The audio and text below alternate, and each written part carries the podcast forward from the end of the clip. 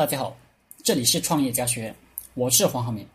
今天和大家聊的话题是：做老板不操心了，企业就赚钱了。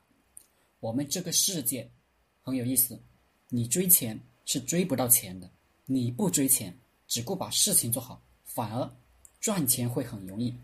举个例子，一个医生给自己的孩子动手术，他非常想做好这个手术，可惜他越是想做好，越操心，他就越不敢下手，药也配不好。但是，他敢给别的孩子做手术，就算看到别的孩子哭着挣扎，他也敢下手。而自己的孩子一哭一闹，他的手就要打颤。这是为什么呢？就是因为医生操心自己的孩子。不操心别人的孩子，我们做企业也一样。如果你操心自己的企业，那么你就不知道如何下手了。最明显的就是，如果你要做一个广告，要花五百万的预算，你自己动手，就是怎么也舍不得花这个钱，怎么花都别扭。而你把这个钱交给职业经理人，他怎么花都能花完，心里一点负担都没有。为什么？这是因为你操心自己的企业，而职业经理人不操心你的企业。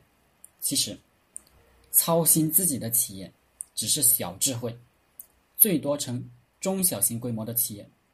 真正的大企业家是不操心自己的企业的，是设计一个制度，让别人来操心自己的企业。想做大，你要告诉团队，这个企业不是你一个人的，不应该由你一个人操心。让所有的人来操心，那么你就不用操心了，企业就做得大了。我们看到马云、王石这些大企业家，经常都是在全球各地到处跑，没有几个时间在公司。可是公司做得非常大，就是由于自己不操心企业，用一套机制让企业里的人操心。我今天去了一个公司拜访一个老板，这个老板。做的非常小，我给他分析了一下，就是因为他在企业里面什么都管，心都操碎了，结果下面的人都成了执行人，不动脑子了，团队智慧根本有根本没有发挥出来，而他自己呢，由于陷在了具体的业务中，没时间出去见多识广，跟其他企业的老板喝酒啊、交流啊，都没有时间。但如果他不是这样激进的操心这个企业，而是放松心态，经营自己的企业，经常出去看看，出去与同行交流一下经验，毫无悬念，他的企业会发展的更好。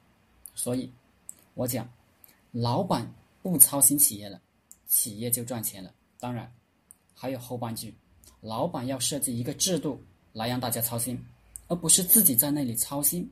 团队完全成了执行人，一个人操心肯定没有一群人操心厉害。老板操心了，团队就不操心；团队操心了，老板就不用操心了。怎么选择？各位老板看着办。好了，今天的课程就分享到这里，谢谢大家。大家可以加我的 QQ 微信幺零三二八二四三四二，祝大家发财。